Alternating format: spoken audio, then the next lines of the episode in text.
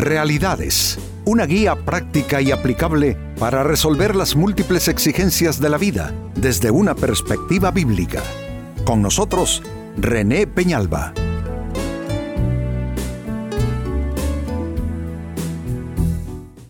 Amigos de Realidades, sean todos bienvenidos.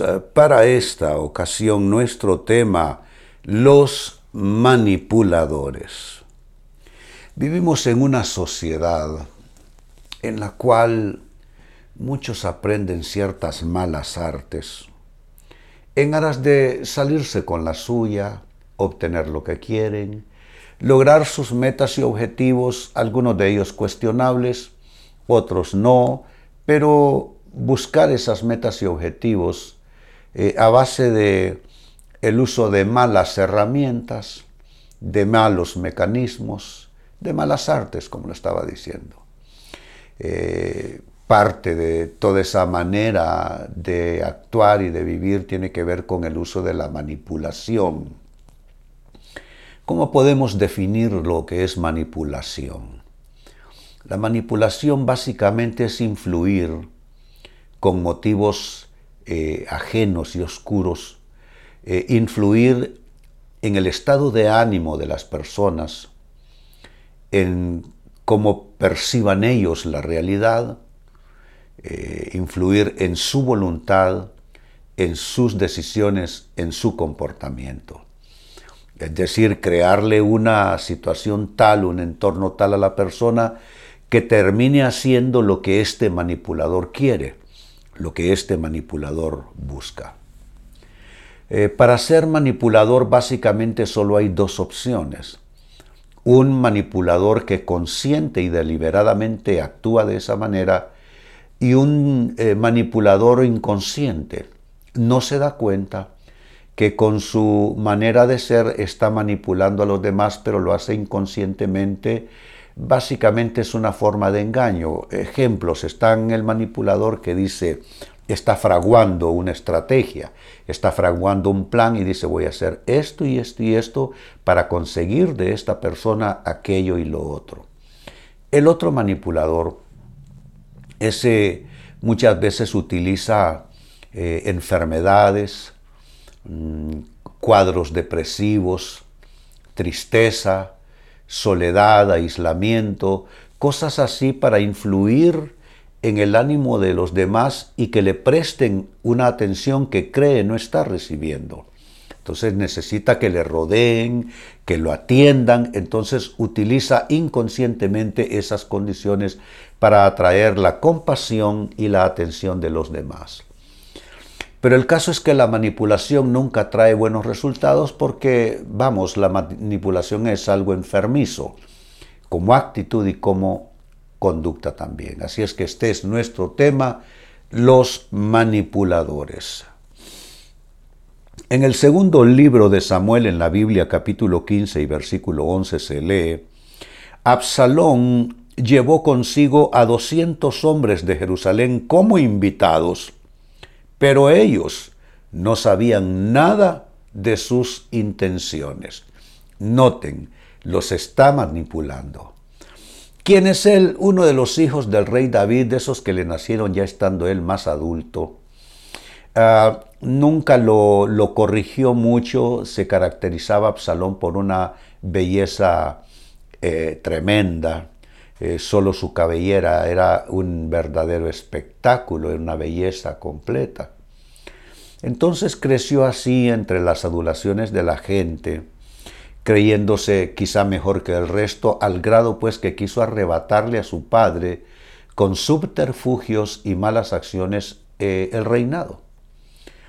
Dentro de ese cuadro, noten cómo eh, se consigue 200 invitados a una fiesta, una reunión especial, y es básicamente para ir ya buscando proclamarse rey a espaldas de su padre el rey ellos ni siquiera saben de qué se trata los invitados. ¿Cuántas veces el manipulador te hace eh, llegar a su entorno, a su ambiente, a sus redes, y lo hace, amigo, amiga, con una intención que tú no conoces, porque eh, hay algo que debe quedar claro en todo cuadro de manipulación. La víctima se va a enterar hasta después. No se va a dar cuenta que va a ser instrumentalizada, eh, que va a ser utilizada y que va a ser manipulada. Estos, imagínense, 200 invitados, pero ellos no sabían de las intenciones de Absalón. Bueno, eh, eh, este cuadro bíblico nos indica con toda claridad entonces que la manipulación es tan antigua como la humanidad misma. Siempre gente quiso manipular. Bueno, el solo cuadro de ver a Adán y a Eva, después del acto de desobediencia, vemos la manipulación de Adán echándole la culpa a la mujer y en parte echándole la culpa a Dios, diciéndole, pues la mujer que tú me diste por compañera es la que me tiene en esta situación. Eh, la manipulación es algo que, es real, que existe, y algo con lo que tenemos que aprender a lidiar, solo que hacerlo de manera correcta, porque no es pagando mal con mal, no es con conducta enfermiza que nosotros vamos a, saber lidiar con esto, sino de una manera sabia, oportuna, conforme al espíritu de la Biblia. Ahora, la gran pregunta, ¿cómo evadir a los manipuladores que pueden estar en cualquier lado, pueden estar eh, en tu centro de trabajo, pueden estar eh, como parte de tu familia, ¿por qué no? Quizá hay, hay algún manipulador allí. Puede estar en la iglesia. A veces un hermano, hermana en la fe que se te acerca, te comienza a visitar, comienzas a amistarte con esa persona y al final comienzas a sentirte manipulado. Esas cosas las vivimos muchas veces. Pues la gran pregunta es cómo evadir a estos manipuladores. Primera respuesta, nunca te relaciones con nadie, solo con base en intereses materiales. No puede ser no puede ser con base solamente en intereses materiales. Yo sé que hay intereses materiales, por ejemplo, en el ámbito de los negocios. Pues hasta ahí está bien. Pero esas personas son transitorias, es una cosa de negocios, no se trata necesariamente de amistad, a veces se mezcla y cuando se mezcla la amistad con los negocios, por lo general alguien sale mal. Entonces, cuando una persona se te acerca y tú ves que lo que allí está prevaleciendo es eh, intereses de un orden material, lo que significa es que tú como persona no eres tan valioso para esa persona, para el manipulador, solo eres un medio para. Y no está bien que las personas solo sean un medio para alcanzar algo más, porque creo yo que la, el valor del ser humano, la dignidad del ser humano da para más que solo usarlo como un medio para. Entonces, eh, eh, ¿dónde comienza la solución? Comienza en ti mismo, amigo, comienza en ti misma, amiga, donde tú nunca vas a establecer relaciones de manera mezquina, de manera materialista, eh, tú vas a saber relacionarte, yo sugiero, con un gran componente de calidez humana. Es decir, nunca relacionarte solo con base en intereses materiales, excepto si se trata de un asunto estrictamente de negocios, pero eh, tus relaciones lo que debe prevalecer es otra cosa. Como segunda respuesta, y, quizá tú dirás en este primer paso, pero aquí, ¿cómo estoy evadiendo a un manipulador? Claro que lo estás evadiendo con tu propia actitud, porque tu propia actitud, si te diriges en esta ruta, eh, te va a mostrar cuando alguien se te acerque y los, eh, los intereses solo sean de cierto tipo. Entonces vas a notar que solo te quieren para. Entonces vas a decir, bueno, eh, si solo te voy a servir de trampolín, pues no sé si quiero hacerlo. Segunda respuesta, ¿cómo evadir a los manipuladores? Que tus afectos sean legítimos, amigo o amiga, eh, no por trueque de intereses.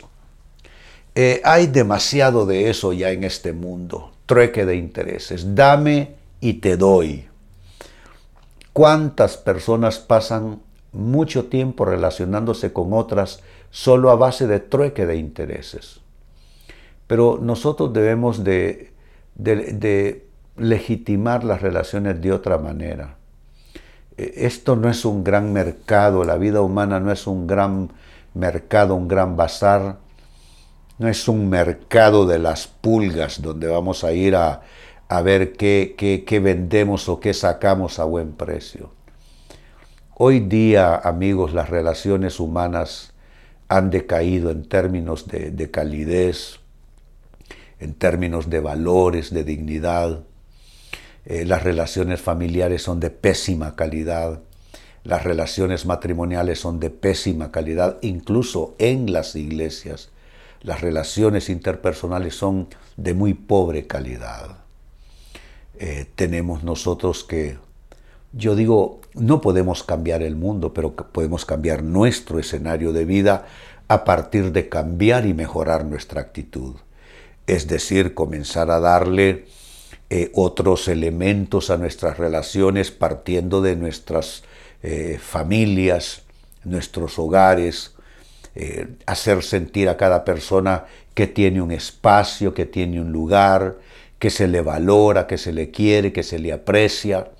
Luego vas al trabajo y no tratas en el trabajo a los demás solo como ah, eh, relación casual o solo por razón de interés, sino que eh, porque hay niveles de relación, incluso eh, puedes adoptar una actitud amistosa en el trabajo sin necesariamente ser amigo de esas personas. ¿A qué me refiero?